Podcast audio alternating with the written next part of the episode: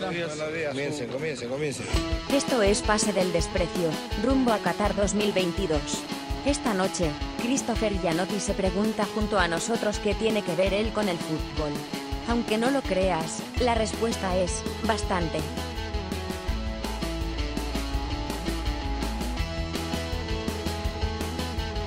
Eh, Bienvenidos, esto es Pase del Desprecio. Gracias a Radio D por otra edición más de tu podcast favorito. Hoy con un invitado de la tele, un hombre de televisión, un hombre que, que lo hemos visto pues ahí conduciendo algunos programas, alguna miniserie tal vez, usted su cara lo recordará, muy conocido él. Eh, bueno, hoy, hoy está con nosotros un hombre que se preguntarán qué tiene que ver Christopher Gianotti con el fútbol. Bueno, tiene mucho que ver Christopher Gianotti con el fútbol. A continuación vamos a descubrir mucho más. Muchas gracias Christopher por aceptar nuestra invitación y por estar acá hoy con nosotros. Buenas noches, buenas noches. Gracias por la invitación, gracias por la buena onda. De hecho, yo también me, me encantaría saber qué tengo que ver yo con el fútbol, pero bueno, lo vamos a averiguar hoy día. Hay que recordar que en este programa vamos a, a ir eh, ubicando a la gente en contexto. En este programa alguna vez estuvo Carlos Ali Orejuela, o Ali, perdón, Carlos Ali Orejuela. eh, y En Carlos Ali Orejuela en ese sí. programa, en plena cuarentena, en ese Así es. programa mencionó el nombre de Christopher Gianotti. Qué miedo. Eh, y entonces nos quedó pendiente eh, tener a Christopher Gianotti acá para hacer su descargo, ¿no? Decir, bueno, yo soy amigo de Ali, no soy amigo de Ali, lo conozco, no lo conozco. Depende de lo que haya contado, va a depender de mi respuesta. bueno, antes que comenzar el programa, quiero darle pase también a los chicos del staff, a Carlos Seburre, alias Bachelet, y a Daniela Aleaga, arroba Saki sin razón. Piero, Se ríe, se ríe Christopher cuando, cuando dice el apodo. Un clásico. Esa, esa chapa, es que como Yo- ¿quién no se va a reír con esa chapa, papi? Tú sí, pero está plena, está plena.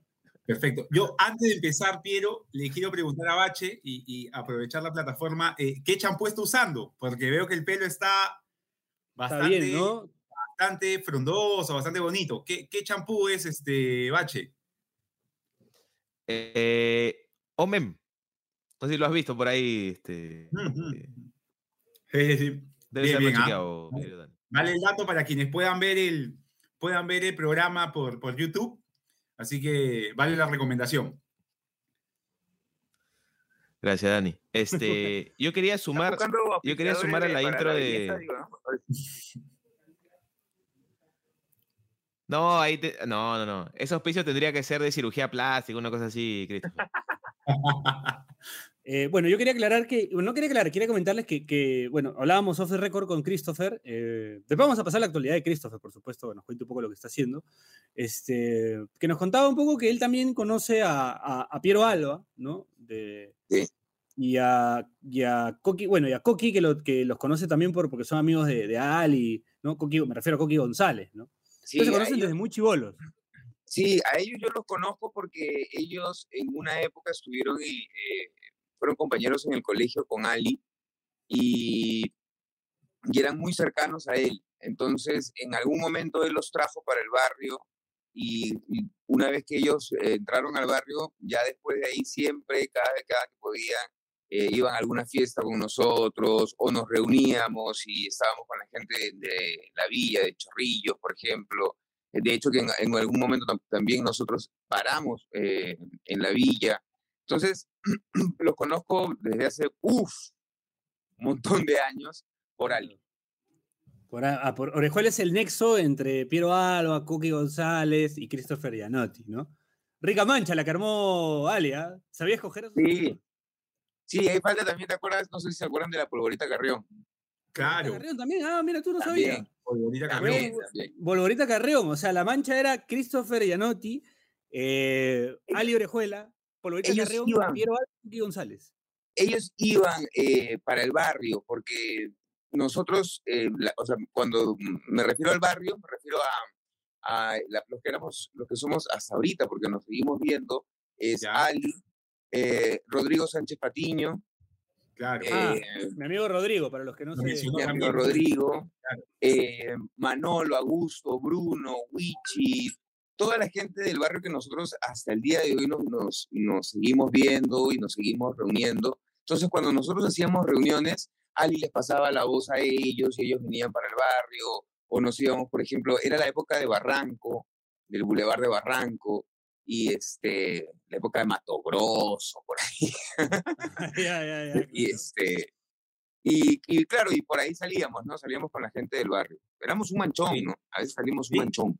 Christopher, de, de- del barrio ahí, de las reuniones, eh, era una buena cantera para la televisión nacional y también para los equipos de fútbol, ¿no? O sea, está este, Claro. tú, eh, mi amigo Rodrigo, claro. Coqui, Ahí hay tres de tele. Tres de tele. Coqui. Christopher. Claro. Claro. Tres de tele, Sí. tres de fútbol, ¿no? Polvorita, Ali y, y Piero. Tres de fútbol, Sí. tres de tele. Ajá. Sí. Rica De hecho, mancha. De hecho, que mi, mi cercanía eh, al fútbol es gracias a Ali, porque en realidad yo no soy muy, muy, muy pegado al deporte. Este, de hecho, que por ejemplo soy solamente hincha de la selección, nada más no tengo equipo de, de fútbol. Es, y tampoco me sé los nombres de los jugadores. ni- Los del parque puede ser tu equipo de fútbol. Los del parque. Perdóname, pero estás hablando con uno de los primeros miembros del directorio de los del parque. Ajá, ya ves. Perdón, Hay más vínculo del que tú estás diciendo, entonces. Hay perdóname. más pero vínculo del que tú. he sido parte del directorio de ese equipo de fútbol, Ajá. glorioso equipo de fútbol. Por supuesto que sí. Aclararle a la gente que los del parque es un equipo de la Liga de Barranco, ¿no? Un equipo muy, muy conocido ahí en Barranco. eh, y bueno, eh, tuvo de director técnico a Coqui González haciendo dupla con Horacio Zimmerman en el cuerpo técnico de los del parque en su momento. Presidente Ali Orejuela también, ¿no? Sí, de hecho que nosotros cuando hicimos toda la, digo nosotros porque yo me, me subí al carro, pero este sí fue nosotros porque cuando su hermano, eh, el hermano de, de Ali, Jorge, eh, decide llevar toda esta locura con Ali a una realidad, ya volverlo a un equipo, yo los acompañaba a hacerla, a inscribir el equipo. De hecho que sí, fuera de bromas, si mal no recuerdo, creo que fui parte de, de la directiva del club. Algo me acuerdo que, que fuimos varios también de, de- de Barranco. Y ese era el sueño de, de Ali, ¿no? O sea, tener el equipo de fútbol de- del barrio, que tenga el nombre de, nuestro barrio. Y para todos nosotros, los del parque, eh, tiene un, un, un, un espacio. Claro. siempre lo veo, siempre lo veo a Coqui mencionar a los del parque, ¿no? Siempre. Yo tuve a mi primo, el primo, mi primo Miki también eh, era amigo de los del parque. Sí, porque por ahí han pasado, mira, yo te hablo de eso cuando, cuando se inició. Eh, uf, no sé cuántos años podría ser, por ahí un poco más de 20 años. Y sí, no, más, más de 20 años. Y este, y en todos estos años, uf, ha entrado un montón de gente, ¿no? Muchachos que han jugado por el equipo que, que, que han entrado, han salido, eh, este, sí, han sido un montón, han sido un montón. Sí, pero yo también 20 dejé- años. yo, yo dejé, dejé de ir a la cancha mucho tiempo, ¿no? Yo al comienzo eh, iba, em, pero más que nada por, por, por estar con mis amigos. Yo siempre el fútbol lo, lo he, lo he tenido y lo tengo hasta el día de hoy em, como un momento de, de estar con, mi, con, con mis patas, ¿no? Siempre he jugado eh, pelota con ellos y salvo por ahí una que otra producción, alguna novela donde hacían algún campeonato, pero generalmente siempre ha sido eh, con, la, con la gente del barrio, ¿no? Ma- Más un tema ahí de confraternidad con los patas, de, de- de reunirse, o sea, que sea una oportunidad para eso. Claro, sí, es que para nosotros es eso, ¿no? Es, es eh, de hecho que hasta antes de la pandemia incluso teníamos un día a la semana donde jugábamos fútbol y, y era el día donde nos veíamos, donde después nos íbamos al barrio a conversar dos, tres horas, y era como que nuestro día, ¿no? Ya después de que, que vino la pandemia eso como que se rompió y ahorita estamos también tratando de volver y no volver, volver y no volver, pero, pero siempre ha sido para eso, ¿no? Para, para estar para vernos, para, para chocotear un rato. Christopher, no, no sé si se mencionó en estos momentos que estuve desconectado, pero algo importante que nos dijo Ali en la entrevista que tuvimos con él es que chambeó contigo en McDonald's.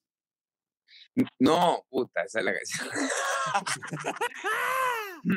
No, tú sabes que, mira, lo que pasa es que nosotros, eh, como ya les, les, les he dicho, éramos, somos de barrio. Entonces, pues cuando uno era, eres muchacho, quieres muchas cosas y a veces, pues, nuestros padres andaban un poquito a aguja punta Roma.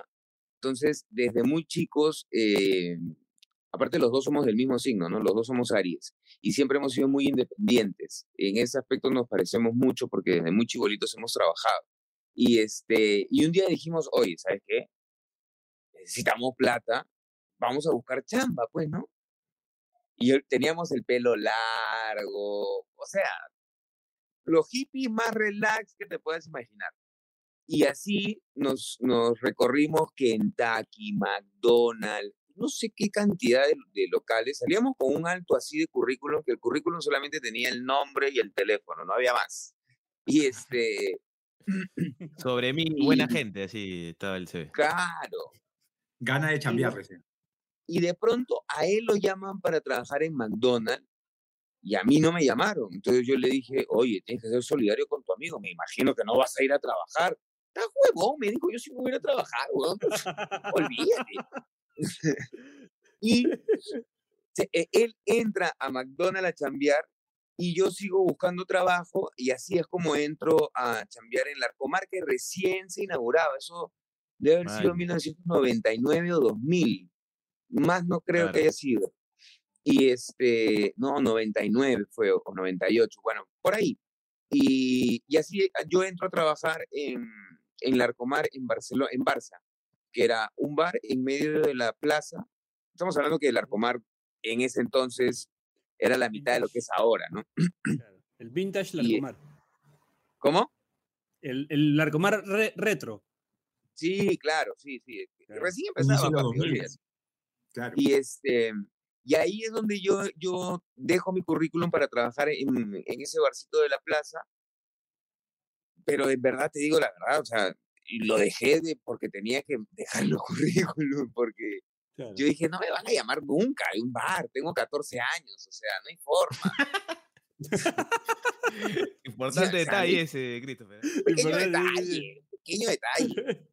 Y este, pero igual lo dejé pelo largo, yo andaba, mi look era, a ver, era jean, botas vaqueras, un polo básico y el pelo al codo, ¿no? Con, con un moño acá grandazo. Entonces, era raro que, que, me, que me llamaran, pero me llamaron. Y supuestamente iba a trabajar los tres primeros meses del año, eh, pero sí, pues el verano nada más. Y ya después, ya no, porque el ministerio como que permitía que menores de edad o estudiantes trabajaran solamente en, verano. Y, o eso fue lo que me, el floro que me metieron, seguro, no sé. Pero la UAS me dijeron solamente verano. Y yo empecé trabajando como asistente de mozo. Y a los, ¿qué, qué habrá sido? Como a los 20 días, eh, el dueño al toque me dijo, chambea como mozo, lo haces bien, me vacila, te van a capacitar y ya después de tu capacitación empiezas a trabajar como mozo. Ya como mozo era otra cosa, pues porque ya cobraba las propinas, de hecho que el sueldo era un poquito más alto. Estamos hablando que esa época el sueldo mínimo eran creo 250 soles, una cosa así, ¿no? Pero, pero en la época pues era plata. Y, y así empecé trabajando como mesero ahí, después me pusieron como asistente de, administra ah, de administrador, eh, terminó el verano y el dueño me dijo, puta, yo quiero seguir chambeando contigo, pero no puedes trabajar. Y el abogado de la empresa, mm, que justo también estaba ahí, dijo, a menos que tus papás en tu patria potestad. Si, si es así, entonces sí podrías trabajar. Ah, le dije un ratito, yo mañana te traigo ese papelito, no hay problema. Y así fue. Fui, hablé con mi mamá, con mi papá, mi mamá se quería morir. Este, ya, se, ya incluso cuando me dejó, ya estaba conflictuadísima, pero confiaba mucho en mí. Yo desde muy chiquito he sido bien agrandado, entonces confiaba mucho ella en mí. Pero ya que yo trabajara todo el año y encima que les dije que yo me quería pagar mis últimos años de colegio, entonces fue como que un shock para ellos, me imagino. Pero, pero así pasó. Firmaron la carta, este, seguí trabajando y mm, ahí creo que trabajé como dos años más o menos. Sí, creo que sí, como dos años. Y de ahí pasé a trabajar al local de Riquitoso, ahí fue donde conocí a Riquitoso y de ahí ya comenzó toda la historia. Oye, pero dos, cosas, dos cosas importantes sobre este relato. Este, primero, para quienes van a escuchar este episodio en Spotify y no lo vean en YouTube, eh, Christopher mostró, ¿no? Este, para qué ha nacido, porque cuando imitó a Carlos Orejuela, puso una cara de asado, pero así espectacular. Igualito, sí, sí. Igualito. Sí, lo imitó bien, sí, sí, sí. Buen detalle, sí, es verdad. Es verdad, lo imitó bien, lo imitó bien. Y lo segundo... Lo imitó como Orejuela en esa época diciendo esa guada. Claro, exacto, exacto, exacto. no, está bien, te mandó la mierda en dos segundos. Lo segundo, lo segundo, Piero, este, pensé que se iba a enganchar por el fútbol cuando empezó a decir que el abogado dijo que había una posibilidad y de repente iban a traer una partida de nacimiento y que Christopher en verdad es un ecuatoriano de 25 años, una cosa así. tomó otro rumbo, tomó otro rumbo. Sí, sí, sí. No, pero, ha, sido una, una, bonita historia. Ha habido, eh, digamos, un tema ahí de una disputa entre amigos, eh, ha habido hasta temas legales, un tema a nivel familiar. ha tenido, buenos condimentos. ¿ah? O sea, fácilmente puedes sacarte un corto de la historia de, de Christopher para, para, empezar a chambear. ¿no? Vamos a, está más pendejo que la presa. Está más pendejo que la presa. Antes de ir a la primera pausa, este, ¿quién interpretaría a Carlos Orejuela en el corto de la historia de Christopher Gianotti? Vamos a pensarlo y vamos a la primera pausa del programa y regresamos con más Christopher Gianotti aquí en Pase del Desprecio. Gracias a Radio Depor, ya volvemos.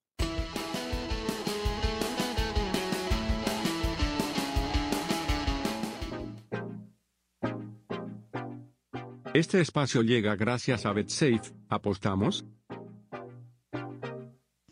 Volvemos con la fija de BetSafe al más puro estilo de PDD y arrancamos rápidamente con los dos partidos más importantes de esta fecha, fecha de fiestas patrias, Universitario de Deportes, Deportivo Municipal. El cuadro crema saldrá victorioso de este cotejo en un partido que contará con menos de 2.5 goles, pero en el que muy probablemente Companucci nuevamente sea criticado por alinear a Barreto.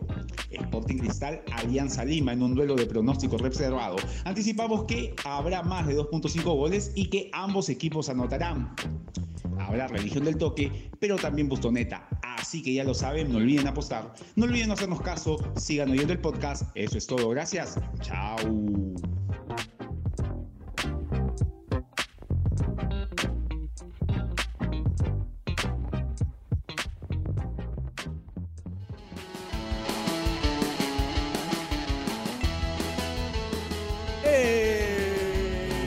Segundo bloque de Pase del Desprecio gracias a Radio Depor. Christopher, solo son tres bloques.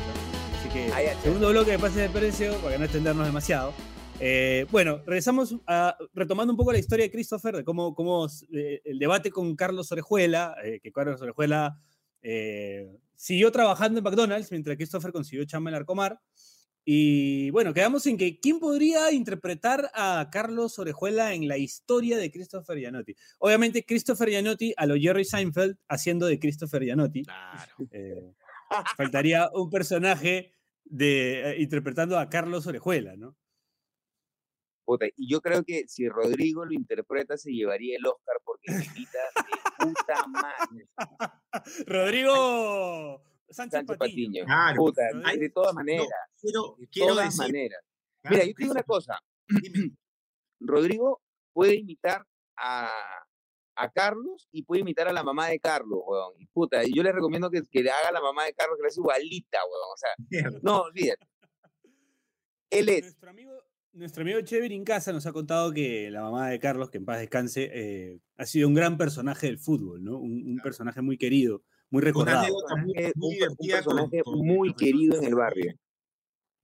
Ella, ella ha sido, es un personaje muy querido por nosotros, es como una segunda mamá, porque siempre nos abrió la puerta de su casa, siempre nos trató como, como sus hijos, siempre nos aconsejó, nos alimentó, nos cuidó, nos hacía reír. De verdad que los mejores recuerdos de mi tía Marta es alguien muy, muy importante en mi niñez, en mi adolescencia, la tengo muy presente en mi corazón porque fue una excelente, excelente mamá. una, una persona muy especial, muy, muy especial.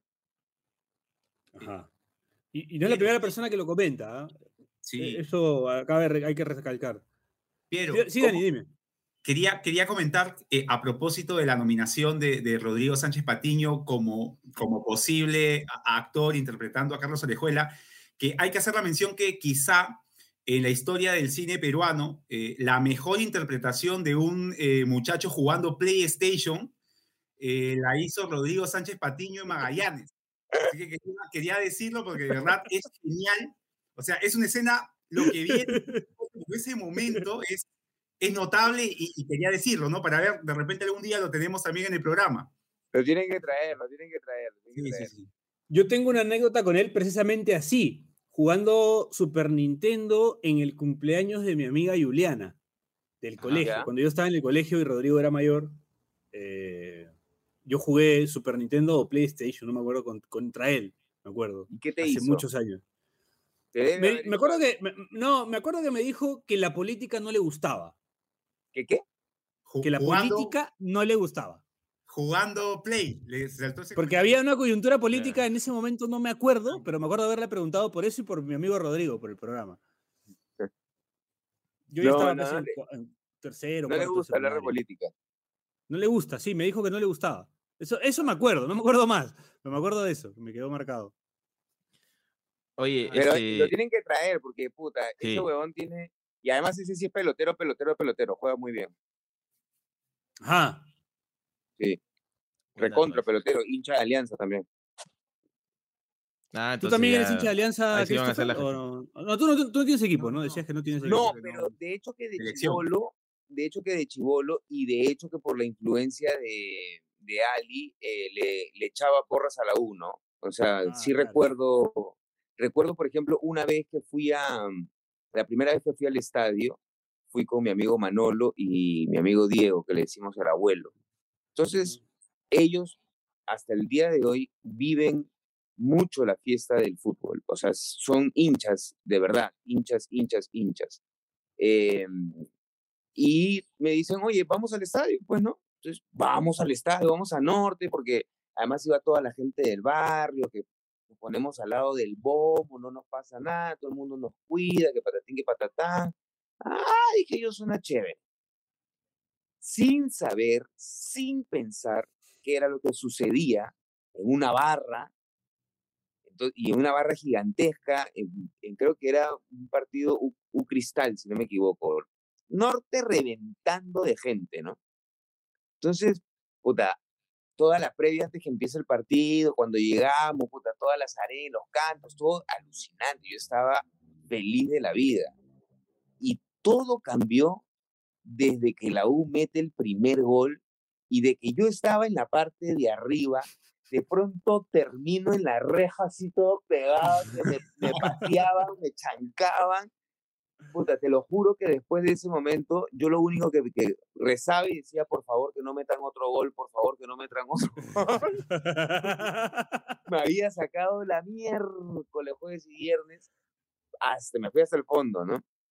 Fui dos veces. La segunda, eh, ya no fui a norte, ya cuando me decían, vamos a norte, las huevas, decía, yo no vuelvo ir a norte nunca más. Y ya la, la segunda vez me dijeron para ir a oriente. O, occidente. ¿Cuál es la que, la que también tiene barra y parte en un lado la gente de Alianza? Oriente. Oriente, oriente, Ok, Oriente. Entonces me dicen, no, que vamos a ir a Oriente, que es mucho más tranquilo. Que... Ah, bueno, yo sé, sin saber, ¿no? Más tranquilo, no pasa nada. Primeros 15 minutos que empieza el partido, creo que la U mete gol y ¡da! ¡Pum! Me reventaron un cuetón en el pie ah. prácticamente. Ah, ya. Puta, Después hubo no sé qué conflicto, me reventaron una botella en la cabeza. Dije, no, no, no. no premiado.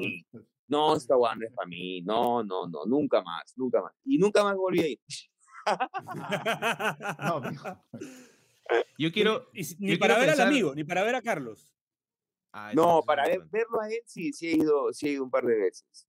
Así cuando juega en el Boys de repente, ¿no? Cuando juega lo he visto, lo he visto jugando cuando jugó por la U, cuando jugó por el Boys, cuando jugó por Cienciano.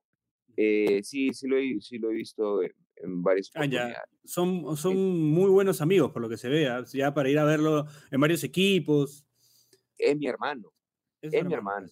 Sí, es mi hermano. Yo lo quiero mucho, mucho. Aparte, eh, es un personaje maravilloso. Es un personaje, puta madre. O sea, es un tipazo. Es un, un super amigo eh, de esos que están, que no le importa si estás eh, bien ni mal, simplemente van a estar contigo por el cariño que te quieren, ¿no? Y, y cada que puede me lo ha demostrado y igual yo con él. Eh, es, es mi hermano, o sea, es, es, es uno de los de los miembros que ocupan esa, esos contada, esa contada lista de, de amigos del alma, eh, él es parte de, de, esa pequeña lista que yo tengo. Y yo sé que soy parte de esa pequeña lista también para él. Qué bonito. Piero. Dime, quería, quería comentarle a Christopher que siento que todo lo que nos está contando eh, demuestra como jugarretas del destino para que, no, para que no se desvíe Christopher, ¿no? Porque primero le dan el trabajo de McDonald's a la persona menos capacitada de todas las que dejaron ese CBP. Para empezar, ¿no? Luego, cada vez que pisa un estadio, le revientan la cabeza, le tiran cohetones. Yo creo que era como el destino diciéndote, Christopher, puta, acá no es, actuación, por acá es la cosa. Sí. si quieres un poquito de público, vete al teatro, papi. Aquí no, acá no. Este no es tu público. Este no es tu público. Yo le hice caso, se alimenta el destino. Esas cosas, Christopher, terminaron, como contaste, llegando a conocer al gran Riquitoso, ¿no? Pues, ¿no? Este, eh, que llegaste al, bar, que empezaste a chambear, que Christopher, sí. conociendo. A propósito de eso, en este programa, más que de fútbol, se habla de nostalgia de cosas de los 2000. Así que teatro del teatro se ha mencionado muchas veces todos en este los programa. Sábados, todos los sábados por la noche. Infaltable. Una, una, de las mejores propuestas televisivas que se hizo junto con Pataclown, diría yo. yo ¿no? Probar algo quiero decir que eh, funciona. Claro, Christopher, yo recuerdo mis mi fines de semana durante la época universitaria, te estoy hablando del 2003 hasta el 2008, por ahí, era los sábados empezaba con, con el fútbol de la Liga 1 en, en, en, el canal que lo transmitía, por las noches teatros del teatro y al día siguiente este, nuevamente el fútbol, ¿no? O sea, ese era el itinerario este, marcado que había que ver sí o sí durante esa época. Ojo, Dani, que después de Teatros del Teatro, da Film Son. Ahí estás. Totalmente. este... yo, sí, sí. yo, lo había dejado ahí porque la gente ya. La gente sabe, sí, la gente sabe.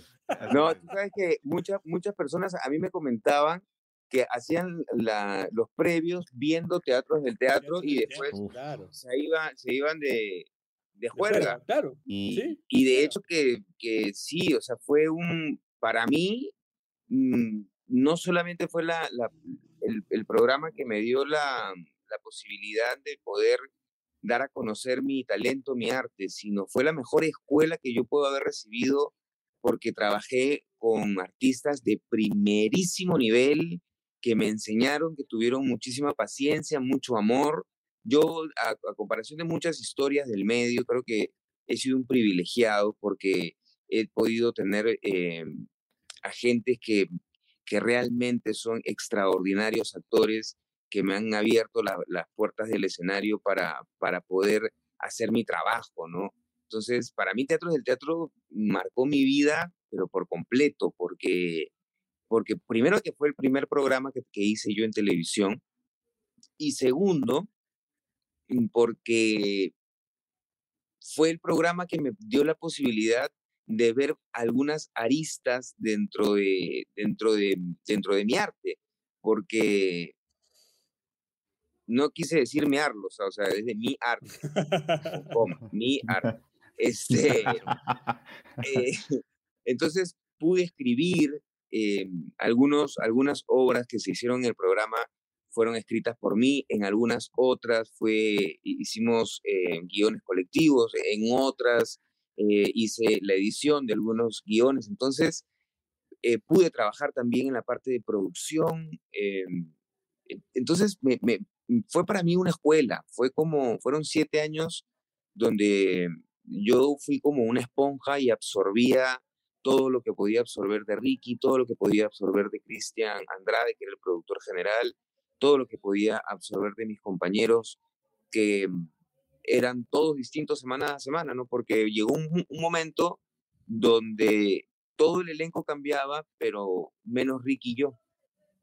Entonces, claro. que, entonces era la posibilidad de trabajar con muchos actores y de ver los, los, distintos eh, estilos de actuación que tiene cada uno y, y, poder hacer pues una cuna de amistad muy bonita, ¿no? Con todos, a todos les guardo muchísimo, muchísimo respeto y con cada vez que me encuentro con mis compañeros, siempre nos, nos saludamos con cariño. Hay un, hay un tweet, Christopher, hay no sé si Bache lo puede mostrar. ¿Que escrito hoy día? Hoy día, No, no, no, es un tweet del... No, no, no, es un tweet del 2020. Es un tweet del 2020. También tiraba mierda. no, no, no, no, no. Un tweet tuyo no, un tweet que te menciona a ti. Eh, porque hay que decirlo, ¿ah? Baches está haciendo acá el seriecito, el entrevistador, pero adentro es una fan enamorada. ¿ah? Es un Cristo serianotista de la primera. He estado esperando con ansias este programa, así es.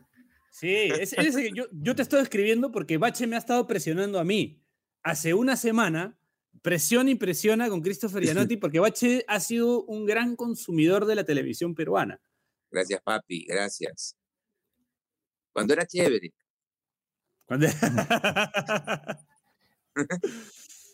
Este, quiso postular incluso una, una tesis, este Bache, con hombres trabajando para ellas, ¿no? O sea, explicar oh.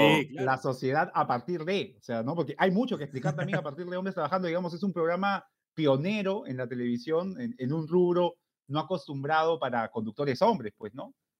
Sí, todo el mundo, todo el mundo le echaba un mes a, ese programa y estuvo como tres años. sí, sí, sí.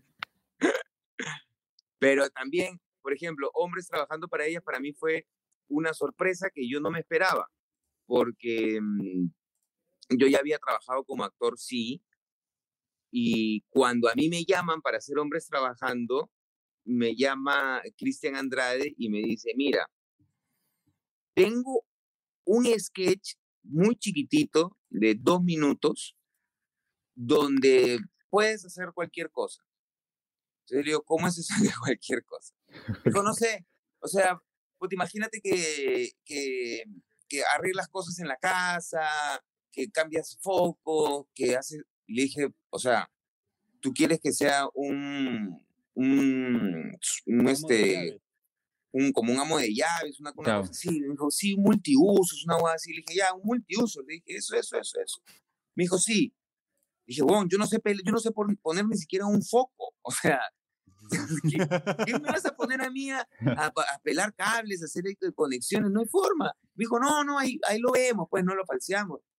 Y te lo juro que yo durante, no sé, fueron como tres días, me hacía la caca, ¿no? O sea, ¿cómo me van a poner a mí a pelar cables y hacer recomendaciones si no sé hacer nada de eso? Entonces, el primer día de programa me acerco donde Ricky y le digo, gordo, estoy cagado de miedo.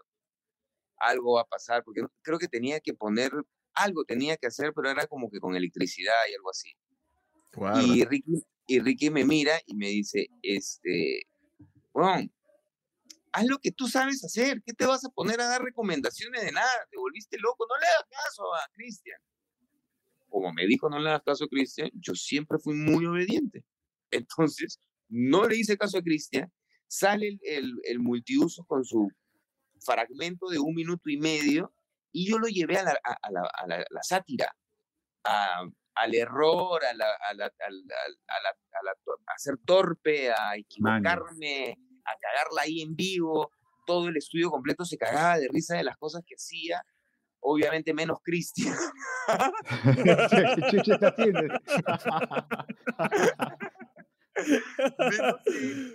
Y este, termina, termina la, la me emputió como no tiene la menor idea cómo me puede haber puteado. Y me llama en la tarde y me dice, este, yo te di un minuto y medio para que hagas la huevada que hiciste una mierda, que no sé qué, pero mañana te voy a dar cinco minutos por pedido de la gerencia del canal. Mira tú. Qué sabio Ricky, ¿ah? Qué sabio Ricky. Qué buen DT, Así Ricky. de ¿ah? simple. Y así es como... claro. Claro. Sí. Y así sí. Hombre empiezo a conducir. De hecho, en YouTube el otro día me mandaron una entrevista que me, que me hicieron ahí en el canal y sale, eh, sale Cristian y diciendo, él, o refiriéndose a mí, ¿no? Él es el conductor ahora del programa porque él ya no quiere conducir, diciéndoselo a Ricky. Porque como ese, segmento funcionó, entonces el canal le decía a Cristian, oye, pónganlo a Christopher en el, en el estudio. Oye, que Christopher haga otro segmento, que vaya a grabar a la calle, que esté en el, en el plato. Entonces, el, la misma gerencia del, del, canal pedían que yo tenga más participación en el programa, pero también era porque Ricky le dio un poquito como que le llegaba al chompera ya. no le gustaba, nunca le gustó mucho conducir. Entonces, nada. Y yo ahí encuentro ese gusto que tengo en la, en la conducción y me llevo a enamorar de la conducción un poco o tanto igual como, como de la actuación. Y ahí ya empiezo, ya empiezo a, a, abrirme campo en el lado de, de, conducción. Y me divertí muchísimo. O sea, la época que estuve en, Latina, en Frecuencia Latina, porque cuando, cuando, yo estaba era Frecuencia Latina. En la época de Frecuencia Latina, eh, la pasé muy bien, aprendí muchísimo, muchísimo, muchísimo. Y tengo los mejores recuerdos de toda esa gente. Pero, dime, Bache antes de pasar a la pausa, y a propósito también de lo que decía Christopher, este, eh, eh, tuvo una racha como muy importante, ¿no? En los 2000, teatros del teatro, miniseries, y creo que quedó como su, su rostro marcado en, en, en, la cabeza de mucha gente. Este, yo en el 2020 eh, tuiteé esto, voy a mostrar dos tweets que, que, que tienen que ver con Christopher. En el 2020 tuiteé lo siguiente, ¿ah? de la nada. Voy a, voy a hacerle zoom. Sí, papi, porque soy bien ciego. Sí. Yo decía, ¿no? Quiero dormir. Mis dos neuronas. ¿Qué fue de Christopher Gianotti? 17, 17 de enero del 2020. Sí. Antes de la pandemia. Probablemente de, a partir de la medianoche, este bache, cuando eres más productivo, ¿no? Ya cuando empiezas a, a, a, trabajar. Así es. Pero ojo que lo que quiero resaltar de este tweet, que de la nada fue 100 likes, pero... Como sí, sí, sí, La gente preocupada. La gente preocupada, sí. La gente preocupada. mucha gente... Mucha gente se preguntaba lo mismo. Ahí claro que Christopher empezaron a salir teorías, ¿no? Se murió, este, está en la tele. Eh, mencionaron algo de un local de salsa, que no, no sé si fue fake news, este, Christopher, pero alguien mencionó algo de un local de salsa. Sí, no, no, no, eso no fue fake news. Lo que pasa es que yo cuando, cuando salgo de Latina, de frecuencia latina, me voy a trabajar a ATV, al programa Hola a Todos. Y, y fue un gran error que yo cometí, porque no la pasé bien en el programa. Eh, entré en un, eh, incluso entré en un trompo muy grande, entré en un cuadro de depresión muy, muy grande yo en ese momento estaba en, en ATV, en Radio Corazón, con un programa en las mañanas y eh, con mi orquesta, porque puse una orquesta de salsa, y haciendo eventos, y hacía muchos eventos en Lima Norte, en provincia, muchos, muchos eventos. Y con todo este mal momento que pasé yo en, en Hola Todos, eh, me sentí muy desilusionado conmigo mismo y, me llegué a hastiar mucho de, mi trabajo. Empecé a dudar mucho de mi talento, empecé, me fue muy mal, me fui a un, hoyo muy feo, muy, muy feo. Y ya en, e, en, ese hoyo dije, voy a virar mi atención a otro lado. Este, ahí fue donde salí de ATV, me fui a la radio, este, salí de la radio.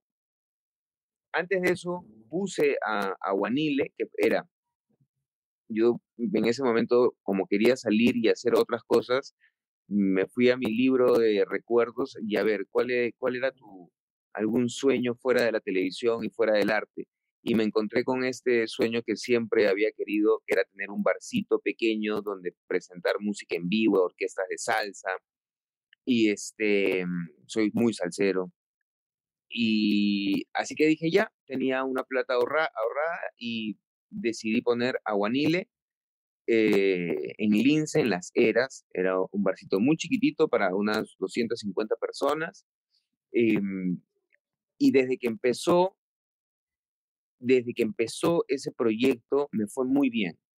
De hecho, yo salía a las calles a volantear, a entregar eh, tarjetas, y de, pronto al siguiente año eh, eh, abrí el segundo Aguanilé, y al tercer año abrí el tercer Aguanilé, y al cuarto año abrí un restaurante, y al quinto año tenía los tres Aguanilé, el restaurante y, y una distribuidora de licores. Entonces, de pronto un pequeño negocio eh, se, se, convirtió en un grupo empresarial de siete empresas que dirigía, donde estaba yo solo, básicamente con, sí, con más de 150 trabajadores dentro de mi empresa, pero no tenía ningún socio, no tenía nada. Y me dediqué de lleno a esa burbuja y convertí eh, esos siete años, ¿no así? Siete años más o menos que estuve dirigiendo mi empresa, era mi mundo me acostaba a la una de la tarde, me levantaba a las cuatro y media de la tarde, trabajaba desde las cinco de la tarde hasta las diez de la mañana del día siguiente y así era de lunes a domingo los 365 días. No leía eh, periódicos, no veía televisión, lo único que veía eran series en Netflix y me dedicaba a trabajar en mis negocios. Y fue una muy bonita experiencia hasta que vino la pandemia y me dejó un mundo de deudas. Claro, ya no, no circulaba, fue lo mismo, ya falta gente. Sí, sí, sí, sí, Nos tuvo a todos ahí una época bien jodida para muchos, ¿no? O sea, fue realmente. Pero ¿tú crees que la primera, el primer bajón que tuviste te ayudó a sobrellevar este segundo bajón que era la pandemia? O sea, como que fue una ¿lo tomas como una preparación o, no? ¿Fue, ¿Fueron dos historias diferentes? ¿No tuviste un bajón cuando te pasó lo de la pandemia? ¿Cómo lo manejaste? No, mira, de hecho yo soy, eh, yo soy un paciente psiquiátrico, yo tengo depresión básicamente crónica. Yo no, mi, cerebro no mi cerebro no segrega naturalmente la serotonina. ah, eh, es la depresión química, o sea, la depresión que, es por una cuestión química de tu cerebro, no por una cuestión emocional. Exacto, exacto. Ya. Eh, hasta hace un año y medio atrás, más o menos, hasta mediados de la pandemia, yo vivía tomando cinco pastillas diarias. Porque si no, no podía ni caminar, ni salir, ni socializar con la gente, menos trabajar, ni nada. Entonces, eh, yo he tenido tratamientos durante muchos años entonces, eh, pero digamos, cuando yo reconozco todo esto ya de manera profesional, cuando voy a, donde profesionales para que me diagnostiquen, para que me mediquen, eso fue después de, de toda esta depresión que me vino con, con mi ingreso en ATV, porque eso o sea, el detonante para mí, donde yo me voy a un hoyo muy, muy, muy profundo, donde generalmente yo de mis depresiones siempre sabía salir y yo lo manejaba, ¿no? O sea, no podía manejar. Pero cuando entro en este hoyo muy hondo fue cuando Ricky muere. Mm. Eh, ahí se me fue, se me fue por completo el horizonte. Eh, me perdí. Eh, soy una persona que tiene un carácter muy fuerte, así que va a ser muy difícil que yo termine inmiscuido en drogas, en alcohol. Mm. Es difícil. Pero, lo cual es bueno. Lo cual es bueno. Dentro de todo, lo cual un lado, sí. sí. Sí, claro, por un lado sí. Pero sin duda, eh, a mí sí me agarra el, el que prácticamente me, vuelvo, me convierto en un bebito y no quiero salir de mi cama, ¿no? O sea, no, me, no, no, no tengo fuerzas para poder caminar, eh, no tengo fuerzas para poder hablar, eh, me debilito, o sea, a mí me debilita físicamente mucho.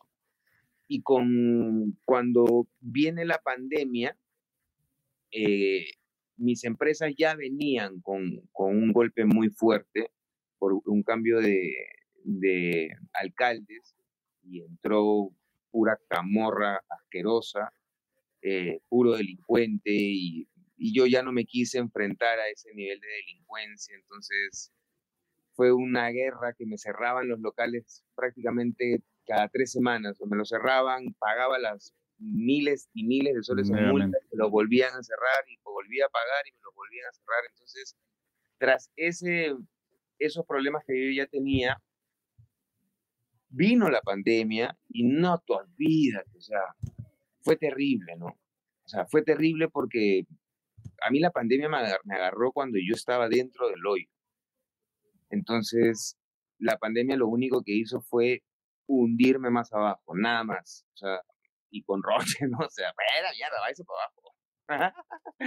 y este, y en ese momento es donde yo em, empiezo, ya de verdad que no le encontraba sentido al psicólogo, no le encontraba sentido al psiquiatra, porque era como un hámster que daba vueltas en, misma, en una, misma, una misma pelotita.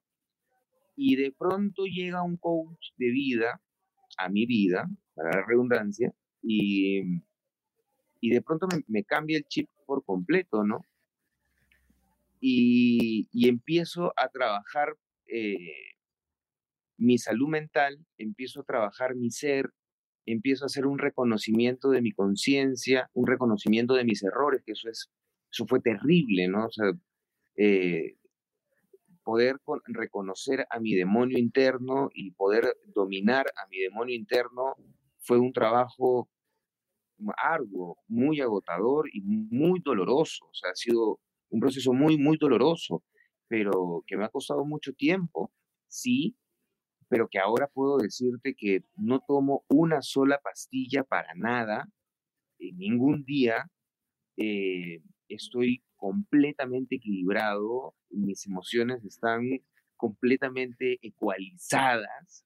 Eh, soy una persona que medita muchísimo eh, y soy muy espiritual, pero fue un proceso bastante largo, ¿no? Donde por momentos, hoy por hoy, también como que eh, puedo perder un poco el horizonte, y, pero ya sé regresar a mi, a mi estado. Y eso fue un proceso muy complicado porque para mí Ricky fue, es alguien muy importante en mi vida, ¿no? Es, es como, es, fue mi papá, fue mi padre. En, realidad tiene mucho que ver eh, eso, esto que dices de Ricky con uno de, con uno de los tweets, ¿no, Bache? Eh, sí, para... para... Bueno, para empezar, para empezar ya sabemos qué fue Christopher Gianotti. Eso fue empezar. Sí. Eso fue dos, más de dos años después, ¿ah? Más de dos años después. Más de dos años después se aclara qué fue de Christopher Gianotti. En ese lapso, sí. Espérate. Uy, espérate, espérate, espérate. Eh, bueno, yo te quería consultar mientras Bache este, busca un poco el tweet. Eh, yo te quería consultar si a, Ali, Orejuela. Es un bonito tweet. No le, recomendarías algo para el control de ira? Puta, no, pero tú no sabes cómo lo ha mejorado. lo ha mejorado. Ah, mira. ¿Qué? Uf. Pero al millón. O sea, lo ha recontra mejorado. Ahí está. ¿Qué es eso? Ahí está. Es un, tweet de un amigo nuestro. En plena cuarentena. Un amigo nuestro, un amigo de la casa, Hugo Noriega. Este, hay un tweet que alguien pregunta, ¿no? ¿Quiénes son? Y pide solo respuestas incorrectas. Vemos a Pedro Vigavera y Pablo Vigavera. Y luego Hugo Noriega pone Riquitoso. Perdón, sí, Pablo Bármol. Y luego Hugo Noriega pone Riquitoso y Christopher Gianotti. Espectacular. buena, buena, buena. Gran tweet, gran tweet de Hugo. está buena, está buena, eso está bueno. Los dos, los dos sí saben que está bueno. Pero bueno, lo primero felicitar a, a, Christopher por, por seguir adelante, ¿no? O sea, hay que reconocerle, hay que reconocer que, que, bueno, sobrellevar eso no es fácil. Y lo segundo es este, que me sorprende que digas que Ali Orejuela mejoró mucho su control de ira. Sí. Pero, o sea, lo que debe haber sido Ali Orejuela de Chivolo. Ali Orejuela de Chivolo. Mecha corta. Olvida. Mecha corta total. Yo, Sin correa. Flotaba, pero en dos Christopher, yo le hice, yo le hice recordar a, a, Orejuela mucho cuando, creo, recuerdo que él aparece en la U en el 2002. Él hace un gol al Juan Aurich en el equipo de Capa, ganan 1 a 0. Y, le hice recordar cuando él sale en un programa que, que fue un breve, o sea, durante un breve tiempo duró el programa, un programa de Cristian del Mar con Angie Gibaja, que aparecía en ese entonces, y Carla Tarazona. Era un programa que daban, creo que en el canal 11, canal A, por ese entonces. Ah, su madre. Va este, Carlos Orejuela, chivolazo, pues, ¿no? Se había hecho su volto. y recuerdo que le, le, hacen, una de las chicas le pregunta, ¿no? Este, sobre la chapa de Skeletor, por aquel entonces, que por ahí alguien había soltado. Y, le, hizo recordar eso a, a Orejuela y se mató de risa. Y Orejuela de inmediato le dice, no, nadie me ha dicho así. No, pero yo he escuchado. Dice, bueno, yo a ti he escuchado que te dicen gorda, le dice, y, acá, y mandaba a, a pausa el programa, lo mandaba a comerciales, ya, comerciales, comerciales. De, así, o sea, ese era Carlos Alejuela, pues, ¿no? O sea, en, imposible controlarlo en, en, señal abierta, fue, fue increíble, sí. No, imposible. imposible controlarlo en cualquier lado, en señal ah, abierta, en el barrio, en su casa, en cualquier quedó, lado. Quedó, Christopher, quedó pendiente de llevarlo a teatros de teatro. ¿ah? Yo creo que ahí se perdieron una joya. Sí, de, de bota, olvídate. Ahí yo creo que hubiese hecho carrera tranquilamente. Porque además tiene muy, buen humor, o sea. Pero eso de, de, de, la ira ya lo tiene mejorado. Ya lo tiene ah. controladísimo. Ya se lo tiene controladísimo. Eh. Sí. sí. Bueno, vamos a la, a la última pausa, la pausa del programa, perdón, y regresamos con lo último de Pase del Desprecio junto a Christopher Gianotti. Ya volvemos.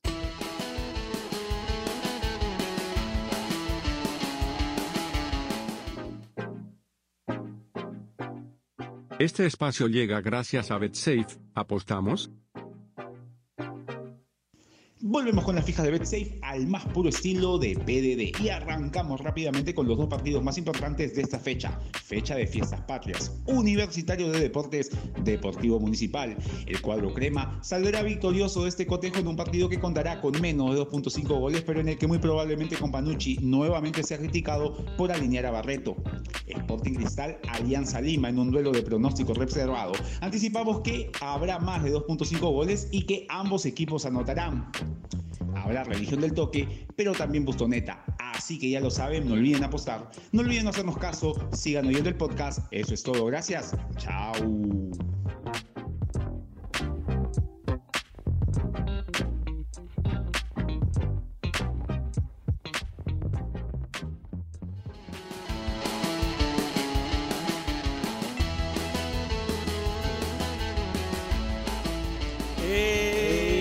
Bloque hace el desprecio gracias a Radio Depor con el gran Christopher Gianotti, a quien le agradecemos eh, aceptar la invitación y estar acá divirtiéndose. Bueno, estamos divirtiendo mucho con él. Eh, también hemos pasado por cosas no tan, no tan, eh, no tan graciosas, ¿no? Algunos temas medio, fuertes que a él le ha tocado vivir, como, como cualquiera. como lección.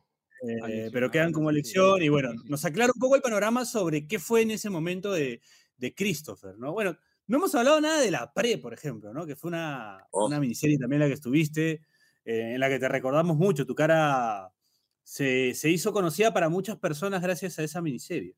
Además, este, vivió una, una fantasía recurrente, ¿no? Porque creo que está de profesora, ¿no? Claro. De muchos, de muchos. Pues, esa, esa, esa, historia, yo creo que esa novela, creo que hice dos novelas que tocaron temas eh, sociales muy marcados, ¿no? La pre y graffiti.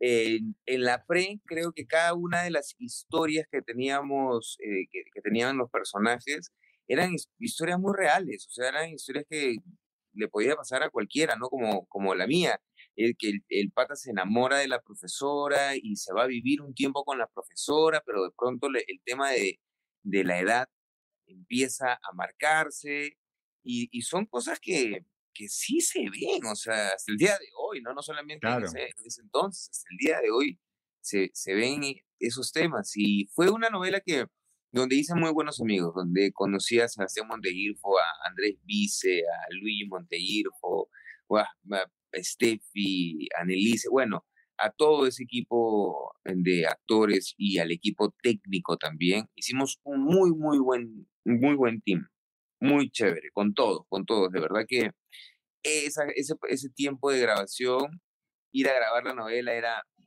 puta, ¿qué pasa? O sea, ya quiero, quiero dormirme para levantarme e ir a grabar el día siguiente. Así de chévere.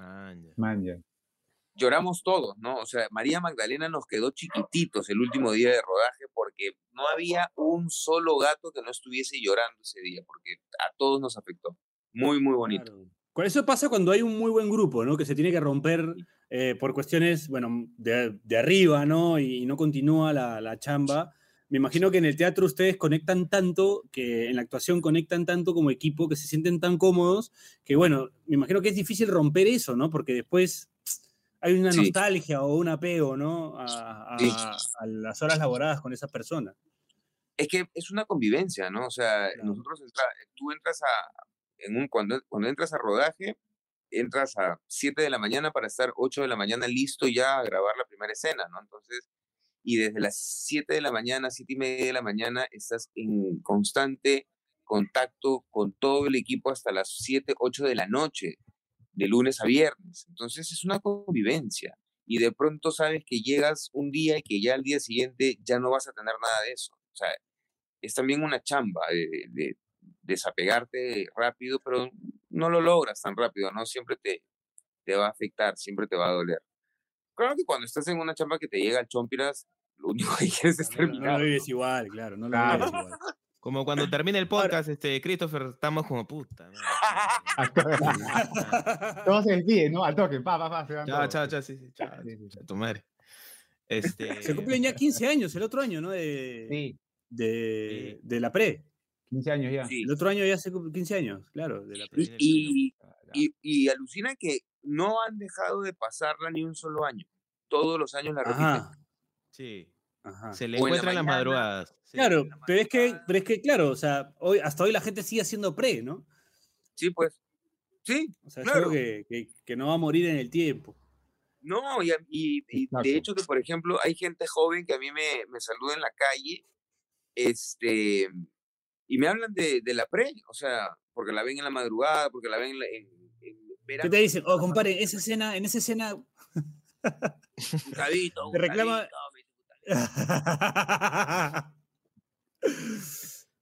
Oye, Christopher, y. Sí, Bache, No, no, no, que, es que quiero aprovechar que estoy fino enganchando los temas. Este. Porque hemos, ojo, hemos hablado de lecciones, hemos hablado de relaciones. Entonces quiero enganchar esos dos porque Christopher acá en la pauta lo puse. Eh, estoy seguro que tú no escuchas el programa y haces bien, pero en el programa pasado, que trató de cualquier cosa, llegamos a esta conclusión muy importante, que era que el chef de Odiosas, ¿te acuerdas de Odiosas? La, este programa que dan. Claro. El chef de Odiosas enseñó a una generación de. Exacto, Javier, Javier. Enseñó a una generación a cómo no portarte como un imbécil alrededor de cinco mujeres. ¿no? El pata lo jodían, él salía jugando, tranquilo. Siempre bien, siempre bien parado. El, siempre bien, siempre bien. Claro. Y yo creo que tú. Digamos, en una época difícil, ¿no? En una época difícil. Exacto, así es, así es. Y, claro. y tú, este, Christopher, en tu vida pública reciente, nos estás enseñando a cómo salir de forma saludable de una relación. Tienes ahora, por ejemplo, un, programa con tu ex. Es la lección que nos estás dando a los que aprendimos con el chef de Odiosas Ahora estamos aprendiendo eso también de ti. claro. claro. a cortar por los acostumbrados eh, a que eh, ya está asociado el terminar con tu pareja y que empiece la guerra de los roses, una batalla campal y a ver quién gana. Y en realidad eso está completamente alejado de lo que es amor, porque cuando tú amas realmente a una persona, sin apegos, sin, eh, sin exigencias, cuando el amor es puro y amas a una persona, tú lo único que quieres es que esa persona esté bien de la manera como esté. Eso es realmente el amor sincero. No, no, no es amor el hecho de que yo quiero que esta persona esté conmigo y si no está conmigo no es para nadie lo detesto y que le vaya mal en la vida. Eso no, eso se llama apego. Y nosotros tendemos a crear relaciones con apego sin saber reconocer qué cosa es el amor y de qué se trata el amor. Porque también, por otro lado, creemos que somos felices cuando una persona viene a nuestras vidas. Y eso es completamente equivocado. Yo creo que es más, creo que no deberías de traer a una persona a tu vida si es que no sabes amarte a ti, si no sabes respetarte tú y si no quieres crecer tú. Porque si tú estás en esa evolución no terminada y traes a una persona a tu vida, lo que le vas a dar a esa persona es algo inconcluso, e, es algo mm, como en estudio. Entonces siempre voy a recomendarle a la gente, además porque ya, yo sé que parezco chivolo, pero tengo 39 años. Escucha, Daniel. ¿Qué? No, no, a, Daniel le digo que escuche. Para Daniel, para Daniel. Un caos ahí, sí. Entonces, puta, ya algo en la vida, algo en la vida este, he, pasado, pues, ¿no? Entonces, a la gente lo que, lo que les recomiendo es, puta, conozcanse bien, bro. Sí. Eso es. Básico, básico. Ahora, o sea, algo tan elemental, pero que no se hace, ¿no? O sea, lo que dice Christopher es cierto, pues, ¿no? O sea, es como que la gente no, no termina por conocerse, ese es el problema también, pues, ¿no? Que no podemos estar con nosotros mismos. Es que es bien pendejo, o sea, no es fácil. Sí, sí, sí. Es, eh, el hecho de, de, estar contigo mismo es, es algo bien, bien, bien, bien pendejo. Pero ahí está el negocio, que tienes que aprender a estarlo, tienes que aprender a amarte. Y no es ego, eh, de hecho, yo he sido un egocentrista a tope y me divorcié de mi ego. Y puedo vivir gracias a eso en paz con mi espiritualidad. Pero tienes que amarte, tienes que saber que, que, que tú vienes primero que muchas cosas. Entonces, cuando tú tienes un reconocimiento completo de tu ser, entras en una etapa como en la que yo estoy, donde no quiero tener una relación porque no la necesito. O sea, Mm, tengo ya una vida muy, muy eh, llena de cosas que a mí me gustan, que hago día a día y que si yo voy a estar en una relación, tendría que sí o sí eh, dejar de hacer. Y no lo voy a hacer, ¿no? O sea, mm, estoy muy, muy contento, muy feliz con la vida que tengo ahora, con, con la forma que tengo ahora de ver la vida que es completamente distinto. Y por eso puedo tener este programa con Úrsula, porque a su vez ella también eh, trabajó, tuvo su proceso y entendió, eh, como yo, qué cosa es realmente el amor. Y el amor es que si se lo tienes a una persona, es que esa persona sea feliz como, como sea, como ella quiera ser. Eso es lo más importante. Y si tienes hijos, lamentablemente cuando tienes hijos, tú y la, pareja pasan a segundo plano. Así de simple, ¿no? O sea, si todo lo vas a hacer con relación a que ellos estén bien. Entonces, eh, cuando eres padre presente, en mi caso yo soy un padre muy presente, tengo la paternidad compartida de mis hijas, eh, me rehusé por completo a ser un padre de fin de semana, de ninguna manera, eh, y, y lo más importante, como les dije hace un momento, ¿no? es trabajar el día a día para la familia, es construir momentos pequeños. La felicidad es eso, la felicidad son momentos pequeñitos, entonces tienes que ponerle muchos momentos pequeñitos a tu día. En mi caso, por ejemplo, como eh, recoger a mis hijas eh, para llevarlas al colegio temprano por la mañana, recogerlas en la tarde, almorzar con ellas. Eh, comparto algunas, algunas cosas como, como, como, la más chiquita, por ejemplo, nos gusta grabar TikToks. con la más grande tiene también una, una fascinación por los insectos y los reptiles como yo, entonces tenemos algunos insectos que criamos, entonces trato eh, de involucrarla siempre eh, en mi trabajo, mis hijas me acompañaban a la radio, me acompañaban al estudio, hoy por hoy me acompañan cuando tengo que grabar a la productora, entonces eh, es eso, ¿no? Es, es finalmente poder tener una relación sana. Y en el caso de Úrsula, una mujer con tremendo talento, oye, vamos a unir eh, fuerzas porque finalmente todo va para la misma olla y tenemos que pagar universidad y tenemos que hacer sí. trabajemos para la universidad, no conviene, no para todo eso, entonces y, y, nos va bien, felizmente, felizmente que tenemos una super relación. Ese canal, el canal de YouTube que tiene 10 millones de visitas más o menos, ¿no? Uf. Sí, creo que estaba en, sí, algo así, en 8 o 9 millones de, de vistas. El canal lo empecé eh, en, ya, en julio, el 15 de julio, abro el canal, porque ese fue el día que decidí que me iba a dedicar a crear contenido en redes sociales, porque hasta ese momento lo mío era muy, muy... ¿Intermitente? Eh, sí, no, no, no era creador de contenido como ahora que sí creo contenido para Facebook, para Instagram, para TikTok, para YouTube. Este, no, no lo hacía antes, pero el 15 de julio del año pasado fue que yo decido armar el proyecto de Soy Yanotti. El proyecto de Soya Noti es como mi universo. El, mi canal es, es, mi universo, donde vas a ver cosas de conducción, vas a ver cosas de, mm, de sketch, por ejemplo, mm, también musicales, pero todo, todo eh, con corte de humor.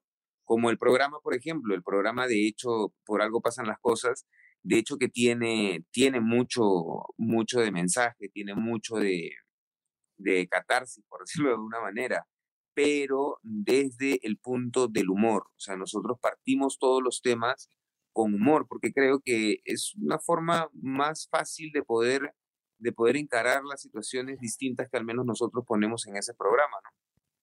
Pero siempre eh, la característica del canal va a ser esa, ¿no? Va a ser el humor. Y yo empiezo ya a crear contenido o sea, con emisiones ya en noviembre, hace siete meses. Y hace siete meses que ya el canal viene funcionando. Despegó, ¿ah? Despegó, Christopher. Despegó, pero con todo, ¿ah? Con todo. Sí, estoy muy contento. Muy, muy, muy, muy contento porque además eh, me he vuelto a reencontrar con, con el público que, que, me veía en los programas, que me veía en las novelas. Pero además, algo que me ha sorprendido muchísimo es que he podido conectar con, una cantidad gigantesca de jóvenes que, que en realidad entienden mi, lenguaje y creo que yo me, he comprado la bandera defensora de ellos también por un lado, entonces me entiendo muy bien, muy bien con, con los jóvenes, son de hecho miembros muy, muy activos en redes sociales y, este, y eso ha sido para mí significa mucho, ¿no? Significa, significa que, que de alguna manera, pues, eh, la juventud te acepte, hoy por hoy que la juventud anda media bien, bien, bien eh, eticosa con lo que no quieren ver, son muy drásticos, esto no me gusta, esto sí me gusta, y cuando les gusta algo es como que wow, y, poder hacer clic con ellos, de verdad que ha sido muy chévere. Buen, buen reto ese, además, ¿ah? Buen reto, con, lo que está diciendo, es un, supone un buen reto. Sí. Bueno, para cerrar, ¿dónde te pueden encontrar, eh, dónde te puede encontrar la gente para seguir tu, canal? En todas mis redes sociales, en Twitter, Facebook, Instagram, TikTok y YouTube, me encuentran como Soy Yanoti. Arroba Soy. Arroba Soy YouTube, en YouTube van a encontrar los dos programas que estrenamos los lunes y los jueves. Los lunes a las 9 de la noche, todos los lunes a las 9 de la noche, por algo pasan las cosas, y los jueves a las 9 de la noche, eh, preguntas que arden. O cada semana un invitado distinto. Va, suscríbanse en Premium por 5 luquitas. Van a disfrutar todo el mes completo de todo el contenido que subimos ahí en Premium, que además es distinto al que subimos en, en el canal. Eh, estándar, ¿no? Bueno, eh, agradecerte, Christopher. Eh, ha sido un placer tenerte, eh, saber de ti. Creo que Bache puede estar, este, se puede ir a hoy, tranquilo, hoy descansa tranquilo. Sí, hoy descansa tranquilo. Puede descansar Bache. Ya sabes. Después de dos años después, hoy descansa Después de dos años, su respuesta ha sido contestada. Este... Oye, gracias por la invitación, de verdad. Yo estaba medio, no, medio porque yo decía, puta madre, yo, pero yo que voy a hablar de fútbol, pero no, la entrevista ha sido muy chévere, le he pasado muy chévere, muy chévere, gracias. De puta madre. Gracias, Christopher. Antes, de, cerrar, quiero aclarar, yo, bueno, mi novia es científica y me ha mandado un paper, ¿no? Los científicos suelen publicar papers, quiero aclararlo antes para no, para no pecar de ignorante, pero me dice que, el paper dice que la depresión química eh, no está probada todavía y que no, no existiría, no existe. Ojo con eso. La depresión química. O sea, la que dicen que es... Química? No, claro, no, la, química del cerebro, o sea, como que de, repente tienes depresión por el tema químico del cerebro, me dice que el paper dice que no, no, hay suficiente evidencia de eso, de la serotonina acumulada. Sí, pero tú sabes que ahí hay, un, hay dos salas partidas por completo, ¿no? De hecho que todavía no, no lo pueden certificar, pero hay estudios que, que te dicen que sí, claro, cuando ya empiezas a, a hacer los comparativos con las historias, es mucha coincidencia, ¿no? Entonces, sí, todavía no hay nada determinado y la ciencia no, te, no ha dicho si esto es así, pero tampoco lo han negado. Sí, eso es ah, Ok, ok, ok. Quería aclararlo para, para la gente que escucha el programa lo sepa.